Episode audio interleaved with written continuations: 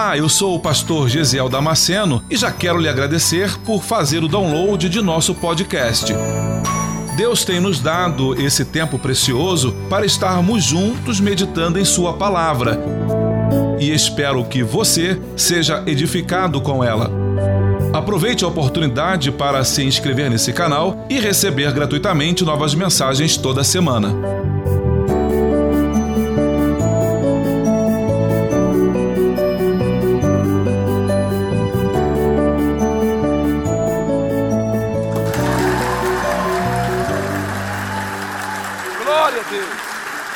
Glória a Deus. Glória a Deus. Abra sua Bíblia em Gênesis no capítulo 21. Leremos do versículo 14 ao versículo 20. Aleluias. Aleluias.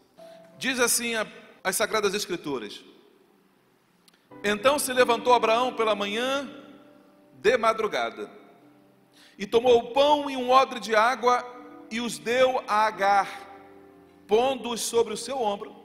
Também lhe deu o menino e despediu-a. E ela foi-se andando errante no deserto de Berseba. E consumida a água do odre, lançou o menino debaixo de uma das árvores e foi-se e assentou-se em frente, afastando-se a distância de um tiro de arco, porque dizia que não veja eu morrer o menino.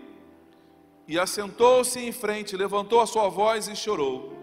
E ouviu Deus a voz do menino, e bradou o anjo de Deus a Agar desde os céus, e disse-lhe: O que tens, Agar? Não temas, porque Deus ouviu a voz do rapaz, desde o lugar onde está. Ergue-te, levanta o moço, e pega-lhe pela mão, porque dele farei uma grande nação. E abriu-lhe Deus os olhos, e viu um poço de água, e foi-se, e encheu o odre de água, e deu de beber ao moço. E era Deus com o moço, que cresceu, e habitou no deserto, e foi flecheiro. Você pode tomar o teu lugar com a Bíblia aberta, luzes acesas, caneta na mão, anota, digita, toma nota do que Deus vai falar com você hoje porque Deus está falando com você. Anota a data de hoje. Vamos pensar em algumas coisas aqui hoje, irmãos, antes de entrarmos no texto. O Oriente Médio, aquela região, a região dos textos bíblicos, é uma região que sofre muito com a, com a escassez de água. Ela sofre muito com isso. Todas as vezes que alguém queria se sustentar no lugar, queria construir residência em algum lugar, eles tinham que observar algumas coisas. Primeiro, se havia naquele lugar segurança, se era um lugar que não oferecia perigo. A outra observação era que se o lugar havia água próximo para alimentá-los, para sedentá-los, dissidentá-los, tirar a sede deles, saciar a sede da família, para cuidar do gado, do rebanho, para plantar as hortaliças, para regar as plantas. E na falta de um desses, o lugar então ele era basicamente excluído da possibilidade de se ali criar residência. O povo de Israel aprendeu muito cedo, muito rápido, que vivia numa terra que a água era escassa e que a chuva rara.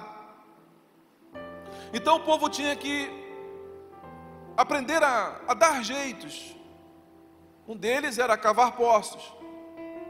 E cavar poço, desde aquela época até agora, continua sendo algo extremamente perigoso porque há o perigo iminente de um desmoronamento, de desbarrancar, de o solo não estar aguentando, não ser firme, e, as, e o barro, a terra e as pedras caírem sobre quem está lá no fundo do poço, cavando o poço.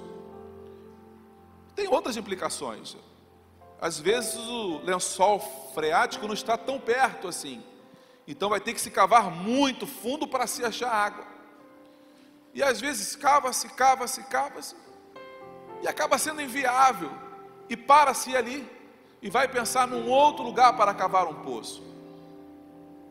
Pense comigo, naquela época nós não temos tantas ferramentas como temos hoje, instrumentos para se achar a água com facilidade. Uma outra alternativa era fazer cisternas na rocha, para aproveitar a água da chuva e ela ser canalizada para esse reservatório. Agora pensa comigo. Se cavar pé, na terra, se cavar no barro já é duro, imagina cavar na pedra. imagina cavar no calcário. O desgaste que você vai ter. Mas era uma alternativa. A água, quando você ia viajar, quando você ia viajar, você calculava a distância que você iria percorrer pelo teu odre, pela tua capacidade de transportar água. Hoje nós fazemos isso com o carro. A gente pergunta: qual é a autonomia do teu carro? Ah, não, meu carro faz 11 quilômetros com um litro. Não, eu consigo andar com meu carro, meu carro também tem gás. Eu consigo aí, sem parar o carro, eu consigo dirigir durante 400 quilômetros. 500 quilômetros eu consigo dirigir sem precisar parar o carro para abastecer. É a autonomia do carro, a sua capacidade de reservar, de estocar gasolina. O povo vai fazer isso com água. E aí eles têm um odre pequenininho, que vai caber ali um litro, um litro e meio talvez. É um odre. É para viagens curtas, viagens de um dia, de uma tarde.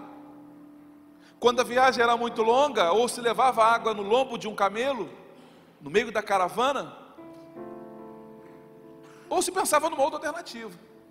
Por exemplo, pegar um animal pequeno, de médio porte,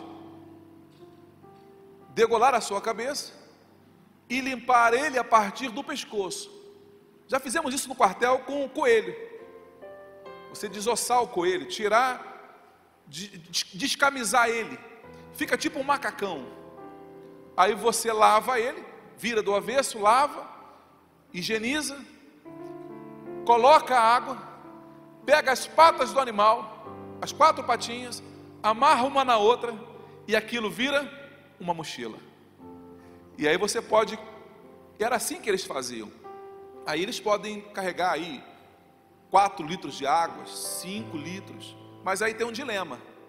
Quanto mais água eu colocar para carregar, mais difícil fica para caminhar. Porque eu estou no deserto. Lembre-se que eu não estou numa terra asfaltada, na sombra. Eu estou debaixo de um sol escaldante. Então o peso vai ser crucial para mim. Então eu preciso equilibrar isso, não muito pesado. Então eu faço as minhas contas de quanto eu tenho de água para até onde eu vou. E para uma caminhada de um dia, um odre resolve para uma pessoa. Porque lembre-se que você está caminhando no deserto. São 45, 48 graus. Você está desidratando com o sol, o suor está descendo, você está desidratando. Precisa beber água, porque você até suporta muito tempo sem comer, mas sem beber não. Sem beber você desfalece, você desmaia. Você não vai aguentar muito tempo. Então agora pensa comigo. Você está dormindo na tua casa, bem confortavelmente. De repente, o teu pai te acorda Ismael, Ismael, levanta, meu filho. Ah, meio grog. Eu quando acordo por mim mesmo, tudo bem, eu acordo tranquilo, né? Levanta. Agora, quando alguém me acorda, que eu estou dormindo, alguém me acordou, eu, eu não sei nem para onde eu estou indo, eu vou me cambaleando, para onde, eu, onde é que é o banheiro, eu, eu não sei, porque eu tô, estou tô zonzo de sono. Eu estou zonzo de sono, estou meio desorientado. Imagina Ismael acordando de madrugada, com o pai chamando ele: Levanta, levanta, Ismael. Quando Ismael levanta, ele olha, está a mãe dele, Agar, em pé na porta, com um cantil pendurado no ombro. Então não é muito pesado. Tem ali no máximo dois litros de água. Está Agar na porta, com um cantil pendurado no ombro e um pedaço de, mão, de pão na outra mão. Ismael olha aqui, ele esfregando os olhos, ele olha aquela cena, não está entendendo nada. Abraão vira para o menino olha para a mãe e fala: pé na estrada, vai embora, mete o pé daqui, vai você e o menino. Abriu a porta e falou: vai embora. Ismael está sem acreditar no que ele está ouvindo. Não teve briga, não teve discussão, não teve dedo apontado na cara do outro. Não, simples assim. A porta se abriu e o pai falou: rua. E quando os dois saem, a porta se fecha. Abraão não dá para essa família nenhuma direção. Abraão, em momento nenhum no texto, ele vai dizer: Olha, Agar, me perdoe pelo que eu estou fazendo. Não há uma justificativa, não há uma explicação de Abraão, nem para Ismael e nem para Agar, a mãe de Ismael. Ele também não diz: Olha, vai por aqui, segue aqui toda a vida, vai reto, igual diz o manezinho, segue reto toda a vida. Nem das bolas, cambas para a direita, segue reto. Não tem uma explicação. Ele só abre a porta e manda ela embora e fecha a porta atrás dela. O texto diz que ela segue errante pelo deserto. Por que errante? Porque ela não sabe para onde ela vai. Não foi um planejado. Abraão não sentou com ela e disse: Te sugiro voltar para o Egito, terra da tua família. Te sugiro. Não.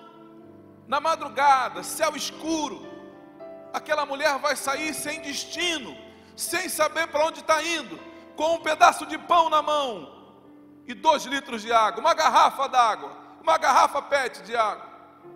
E ela está indo.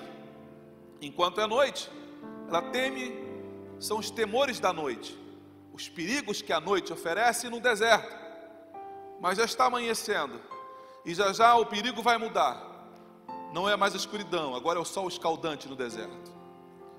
Deixa eu dizer algo para você: o deserto tem as suas armadilhas.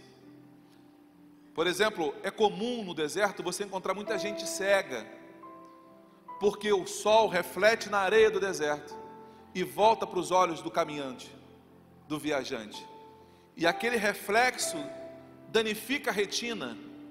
Então aquele viajante fica cego com o tempo.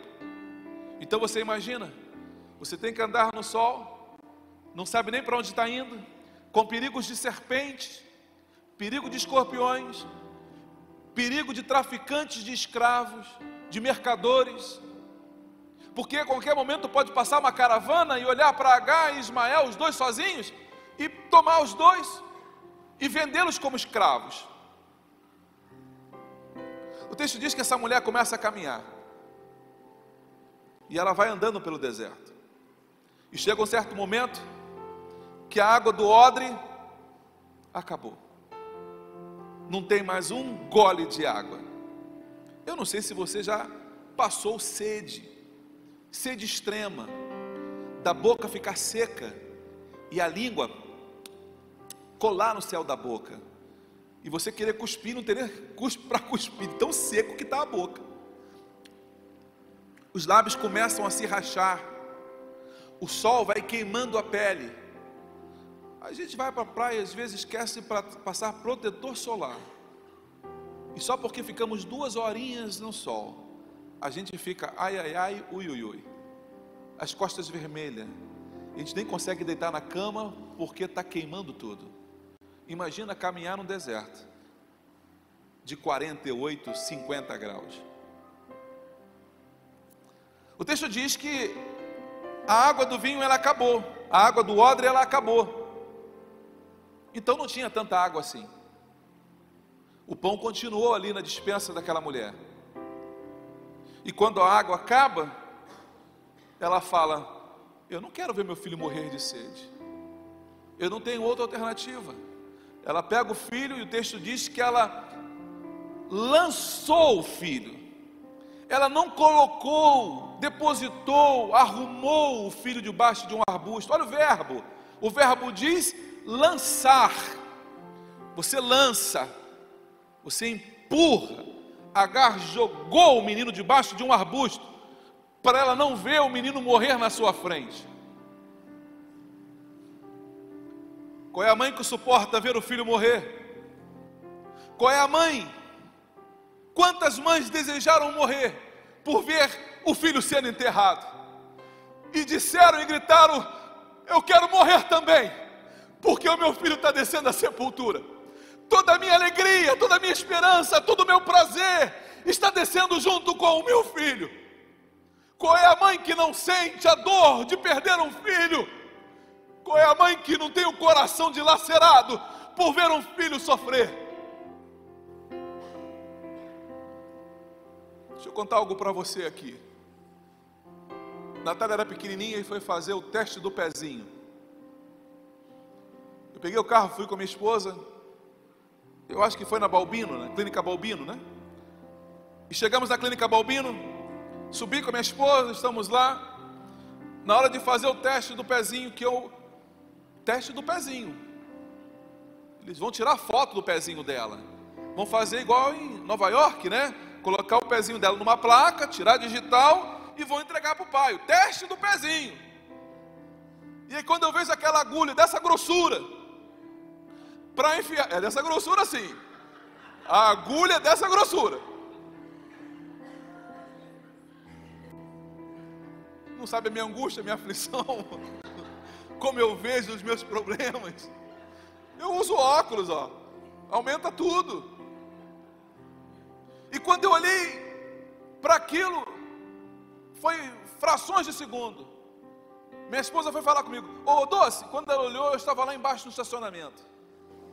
Lá embaixo, chorando copiosamente, porque eu não queria ver aquela enfermeira cruel furando o pé da minha filha. Perdoe, Maristela, a minha enfermeira aqui, padrão da igreja, mas eu não queria ver aquilo, meu coração não ia aguentar.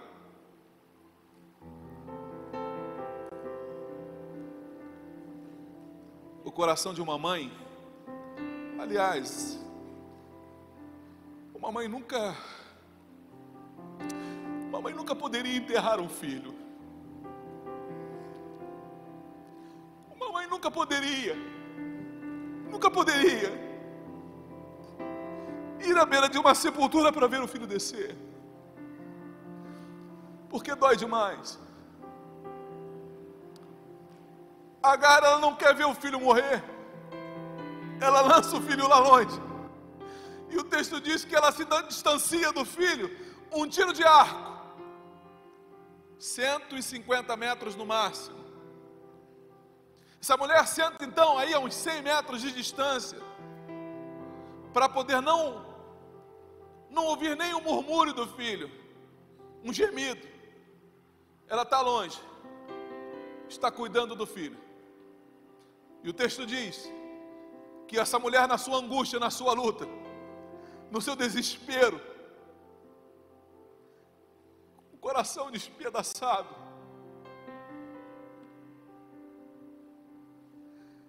diz que a mulher levanta a voz. Ah, ah, a dor da alma. Ah, minha irmã, quando estiver doendo, teu coração grite mesmo. Clame. Chore o que você tem que chorar. A psicologia diz que há um tempo para o luto. E o pastor Jeremias Pereira, essa semana, viu um vídeo dele dizendo que há cinco fases do luto. E você precisa entender isso. Você precisa entender essa fase.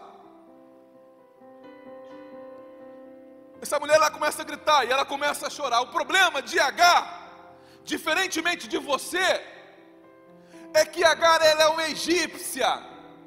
Ela não tem aliança com Deus. Essa mulher, ela tem vários deuses. Vários deuses. Dentro da cultura egípcia, você pega lá para ler. São vários deuses. E essa mulher, ela cultua esses deuses.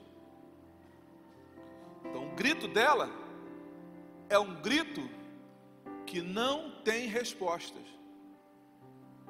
É apenas um grito para desabafar, porque ela está clamando a um Deus que não existe. E é isso que a gente vê dentro do texto. Só que em determinado momento eu sou obrigado, sou obrigado a dar um close naquele rapazinho que está debaixo de uma árvore, debaixo de um arbusto. E de longe, a 100 metros de distância, eu consigo ver que ele está balbuciando alguma coisa. Eu não consigo entender, não consigo ouvir, mas me parece que ele está falando algo lá. A Bíblia diz que enquanto H está gritando do lado de cá, Ismael está escondido lá do outro lado. Deixa eu dizer uma coisa para você aqui. Abraão deu para Agar pão e deu água, mas não deu direção, porque os recursos que o homem tem são limitados. O recurso que o homem tem é limitado, mesmo na sua melhor das intenções. Agar pega água, pega o cantil. Meu filho, bebe um pouquinho. Ô oh, mãe, bebe, bebe a senhora primeiro, mãe. Meu filho, bebe você. Não é assim com a mamãe? Às vezes a mãe abre mão de algumas coisas em prol dos filhos. Às vezes a mãe tem a comida, a comida está contada, ela repartiu com o filho e vai dar para ela comer um pouquinho.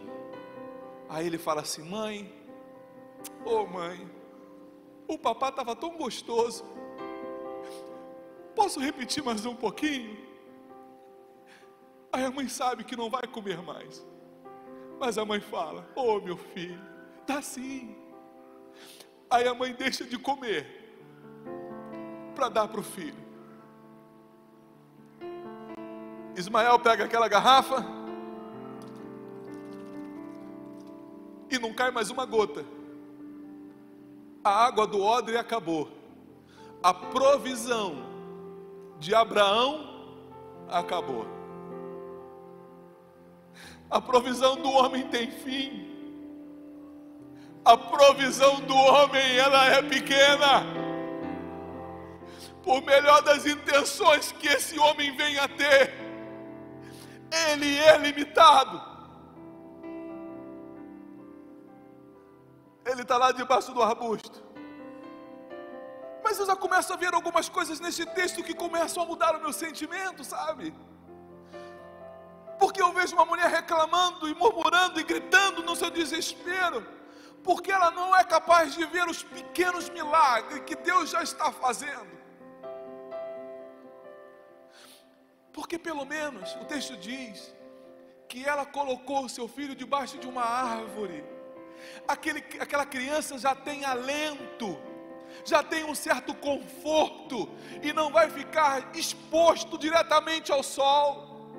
Agar não plantou aquela árvore, Ismael não plantou aquela árvore, mas aquela árvore está ali como provisão de Deus para a vida daqueles dois.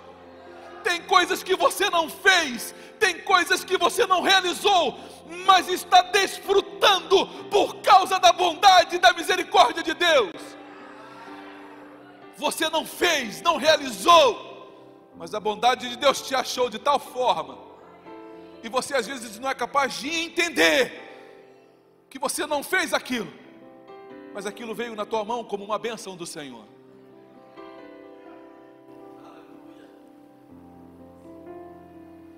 E foi-se andando errante pelo deserto de Berseba. É tão ruim quando a gente anda na vida e a gente não tem certeza de mais nada, né? Você para e você fala assim: e aí? O salário vai dar para o final do mês, cara? E como é que vai ser mês que vem? Tu está desempregado? Como é que vai ser mês que vem? Não sei. E o teu condomínio? E a prestação do teu carro? E a, e a faculdade? não sei, eu não tenho respostas, porque toda a provisão que o homem me deu se acabou. Então a gente fica como? Desorientado. A gente não sabe para que lugar a gente recorre. A gente não sabe a quem recorrer. A gente não sabe e a gente começa a pensar em alguns nomes, não é assim? Você começa a pensar assim: Uau, é igual aquele desenho do pica-pau que ele está ele tá, ele tá morrendo de frio. Ele está morrendo de frio. Acabou a comida. Aí ele fala assim: ele lembra, ó, oh, o meu tio Oscar, o meu tio é milionário. Ele vou lá trabalhar com meu tio, vou, vou comer do bom e do melhor. E aí ele vai para a casa do tio, porque a esperança é o tio dele. A esperança é o tio. Às vezes a gente faz assim. A gente começa a pensar: não, mas se de repente o fulano lá, rapaz, aí o fulano passa por você e fala: cara, eu vou te abençoar. Pronto, bastou aquilo. Ele falou que vai te abençoar, mas não disse como, quando. E aí você coloca todas as suas expectativas aonde? No homem de novo. E todas as vezes que você coloca a sua expectativa no homem, inevitavelmente você vai se frustrar.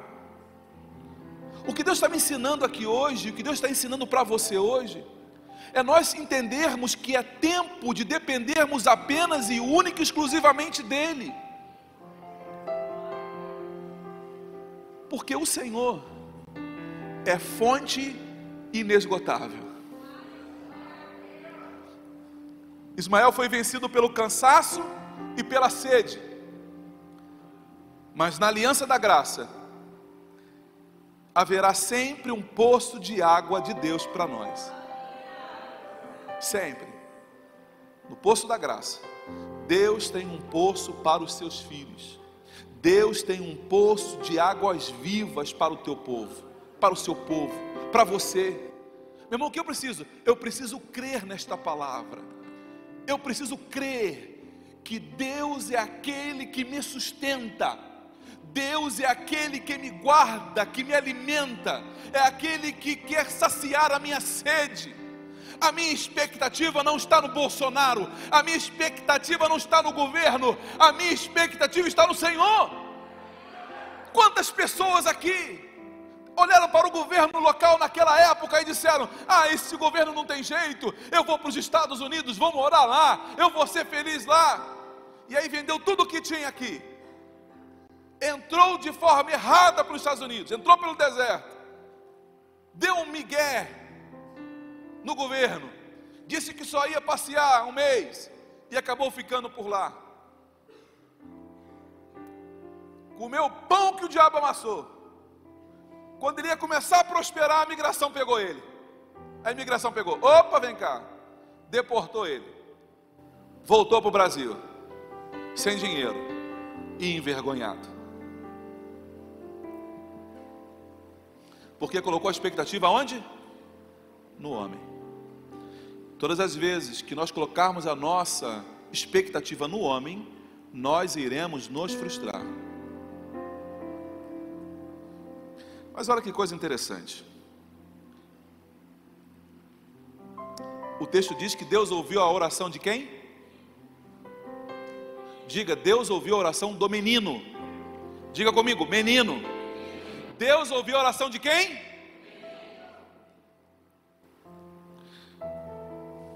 Tu não sabe, mãe, mas os teus filhos estão orando. Você não sabe, você não vê, mas eles estão orando. E o que é gostoso de tudo é que Deus está ouvindo a oração de vocês. Deus está ouvindo a oração de cada um de vocês. Sabe o clamor, a angústia, Deus está olhando. Ele está olhando, mas eu vi algo diferente nesse texto. Porque ela vem comigo. E ouviu Deus a voz do menino, e bradou o anjo de Deus Agar desde os céus. E disse-lhe: Agar, que tens? Não temas, porque Deus ouviu a oração do rapaz, desde onde ele está. Se você pegar essa palavra e for observar ela nos seus, nas suas versões da Bíblia, você vai ver você vai perceber que o texto está dizendo assim: H, Deus não apenas ouviu a oração do rapaz lá, Deus está lá com o rapaz. Meu irmão, Deus não está apenas ouvindo a tua oração, Deus está com você no meio dessa luta. Deus está com você no meio desta prova. Deus está com você no meio desse furacão. Você não está sozinho. Você até pode não ver, Você até pode não contemplar, mas isso não significa dizer que Deus não esteja ali com você. Eu não estou sentindo nada, pastor. E quem disse que você tem que sentir para provar que Deus está ali? Aquele menino não sentiu nada, mas Deus estava ali com ele. A cara não sentiu nada, mas Deus estava ali com o rapaz. Eu só preciso que você entenda uma coisa aqui hoje. Não quebre princípios que Deus estabeleceu.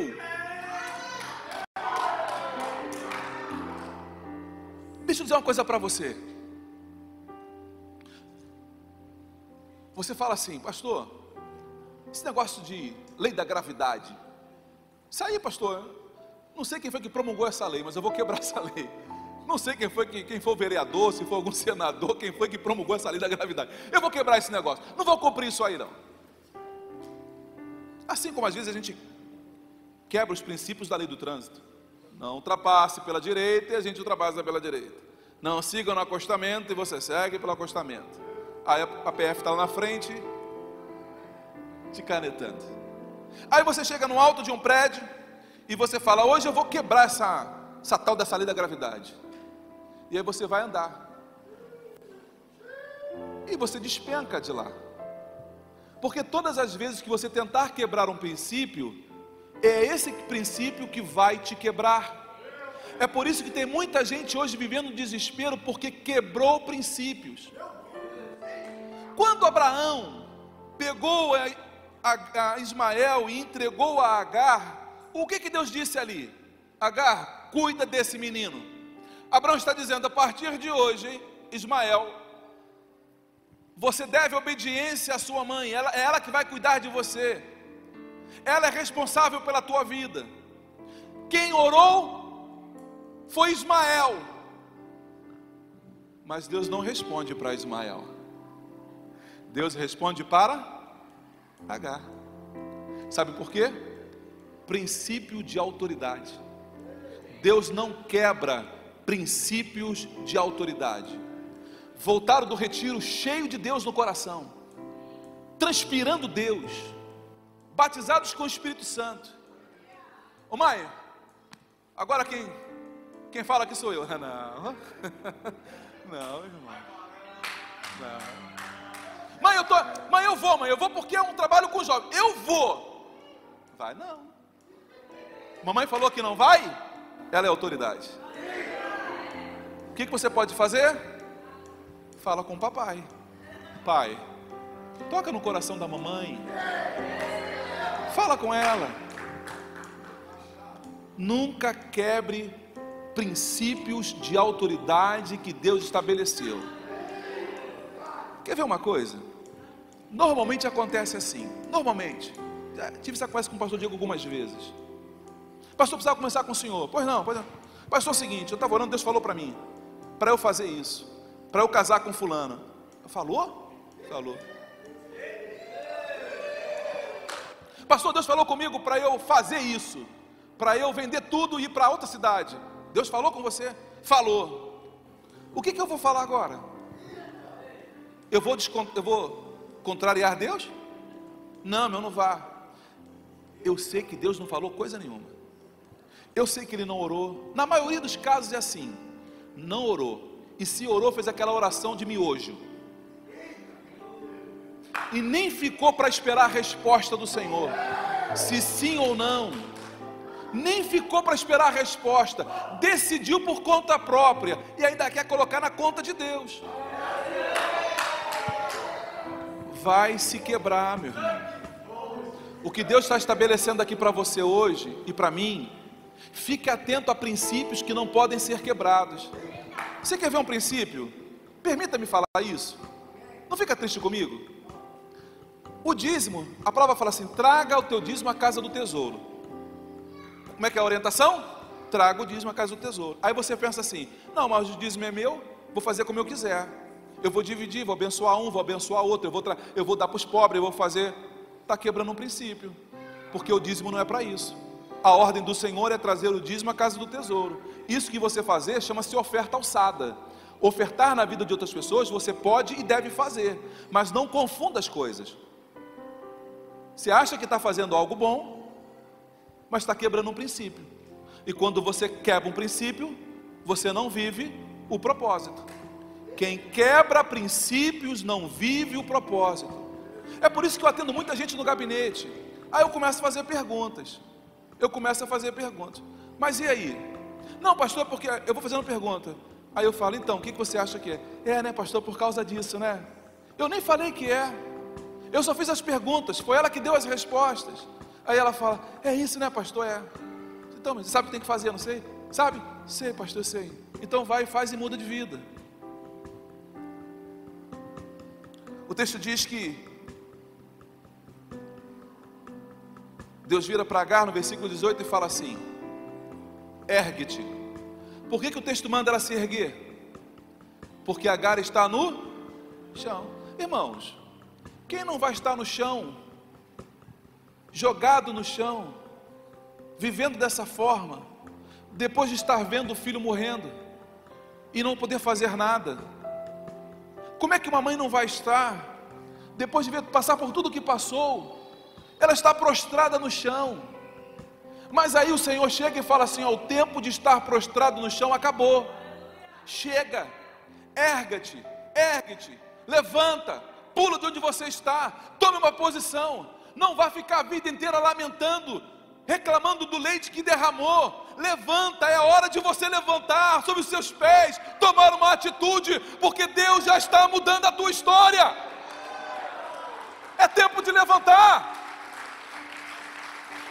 Aleluia! Senão tu vai ficar a vida inteira, coitadinho de mim. Quem é você, meu irmão? Eu sou um coitadinho de Jeová.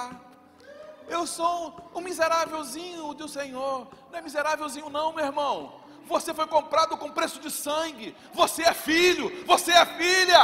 Passa por prova, muitas das vezes porque provocou isso. Mas o Senhor está dizendo: eu ainda assim estou mudando a tua história. Levanta onde você está. É tempo, o tempo de chorar passou. O tempo de lastimar passou.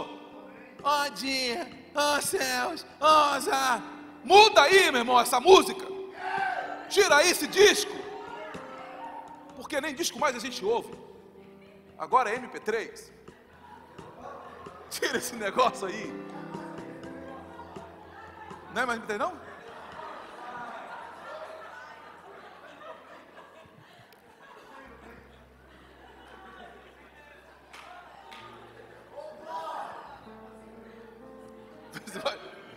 Você vai ficar a vida inteira aí reclamando isso, meu irmão? Tem gente que está reclamando desde hoje, desde a época do vinil. É, é, nós casamos, mas você não deixou eu botar o tapete vermelho. Já está casado há 30 anos, mas ainda lembra que ele atrasou no casamento. Lembra que ele não usou o carro que ela queria que entrar na igreja. Tem 30 anos. E o disco continua. É, então, é época, então é da época do vinil mesmo. Deus está dizendo para você assim, meu irmão, para com esse negócio aí. Levanta, erga-te. Vai lá, toma um banho. Toma um banho. Corta esse cabelo. Passa lá um, um rímel. Passa ali um batom. Passa lá um blush. Faz uma escova progressiva quilômetros de vantagem. A barba. Tem irmão que parece uma orça, né? Uma corça, uma, uma morsa. O bigodão do Leôncio, do pica-pau, já viu? Aí, irmãos, eu gosto de barba. Eu estou sempre aparando o bigode. Porque senão não dá, né? Eu, eu gosto de beijar. Senão a esposa fala assim: não, Leôncio, pra cá não. Pra cá não, Leôncio. Muda o aspecto, meu irmão. Muda o visual. Toma um banho, pelo amor de Deus. Está frio, mas toma um banho. Troca de roupa. Se posiciona. Por quê, pastor? Porque José, estando na cadeia, quando soube que o rei mandou chamar, ele barbeou, tomou banho e trocou de roupa. Deixa eu dizer uma coisa para você aqui hoje, um rema de Deus aqui para a tua vida o rei está te chamando. Porque Ele quer mostrar para você coisas grandes e tremendas que Ele vai fazer na tua vida. Então tome um posicionamento hoje. Tome um posicionamento agora. Levanta sobre os seus pés, dá um pulo onde você está, muda a tua atitude. Porque só depois de pé é que você vai poder ajudar quem está caído. Depois que ela levantou, irmãos, a, a, bênção do Senhor ela vem com a obediência, porque depois que essa mulher levanta, mesmo na sua crise, seca as lágrimas aí. A Luciana falei pra, falava assim para Natália: engole esse choro, hum, engole esse choro. Parecia a Chiquinha, engole esse choro, tadinha da menina, deixa a menina chorar. Lá vai H. Só que quando H obedece, quando H obedece, o milagre começa a acontecer. Sabe por quê? Porque o milagre vem em decorrência da obediência. Sem obediência não tem milagre. Agar se levanta e ela vai em direção a Ismael. E quando ela chega aqui, primeira surpresa de Agar. A primeira surpresa de Agar: Ismael não está morto. Yeah! Oh, meu filho querido! Oh, meu filho, eu pensei que já estava morto pela hora. Eu pensei, não está morto, não, está vivinho da Silva. O texto diz que, como ela está de pé, ela pega Ismael pela mão e levanta Ismael. Botou Ismael de pé, foi ordem do Senhor. Por quê, pastor? Ah, Deus diz: pega-lhe pela mão. Por que pega-lhe pela mão? Porque Ismael ainda não pode fazer as coisas sozinho, ele é pequeno. Ele precisa de ter um tutor, alguém que ajude ele na caminhada, alguém que diga para ele: Vá, fique, compre, venda, almoce, tome banho, pinte o cabelo. Ele ainda precisa de alguém que faça isso por ele. Agar pega Ismael pela mão. Aí Deus fala assim: Porque dele eu farei uma grande. Por quê? Porque Ismael é filho de Abraão. E quem é filho de Abraão também vai viver a promessa. Tem algum filho de Abraão aqui nesta noite? Pastor, mas nós somos filhos de Abraão? Sim, o próprio Senhor Jesus falou. Porque Abraão é o nosso pai na fé. E nós vivemos pela fé. Então, se nós vivemos pela fé, o nosso pai é Abraão. Se meu pai é Abraão, meu irmão, Deus está dizendo para mim que eu sou um príncipe dele. Você é um príncipe, você é uma princesa do Senhor. Deus tem promessas para você. Quando Agar está vindo com Ismael, e a Bíblia assim: E abriu-lhe Deus os olhos. E quando Agar olhou, e um poço. Um poço. O poço sempre esteve ali. Só que ela não conseguia entender, ela não conseguia ver. O que significa isso, pastor? A provisão que você precisa já foi liberada pelo Senhor. Você somente não viu, mas ela já foi liberada. O poço sempre esteve ali. O poço não foi cavado naquela hora. Veio o anjo rapidinho com uma pá. Cava aí, anjo, cava aí rapidinho, anjo. Não, irmão. O poço já estava ali. Ele só não tinha visto. Sabe por quê, irmãos? A gente só vai ver os milagres do Senhor depois de obedecermos. Deixa eu falar uma coisa para você aqui. Abraão proveu para Agar Ismael Diga, garrafa. Deus proveu um poço. O homem prover garrafas, Deus provê poço. O homem é limitado nas suas ações, mas Deus faz infinitamente mais do que aquilo que pedimos ou pensamos, porque Deus é o Senhor das nossas vidas. É Ele que cuida de mim, é Ele que cuida de você. Deus não faz menos. Deus não faz menos. Você acabou de ouvir mais um podcast.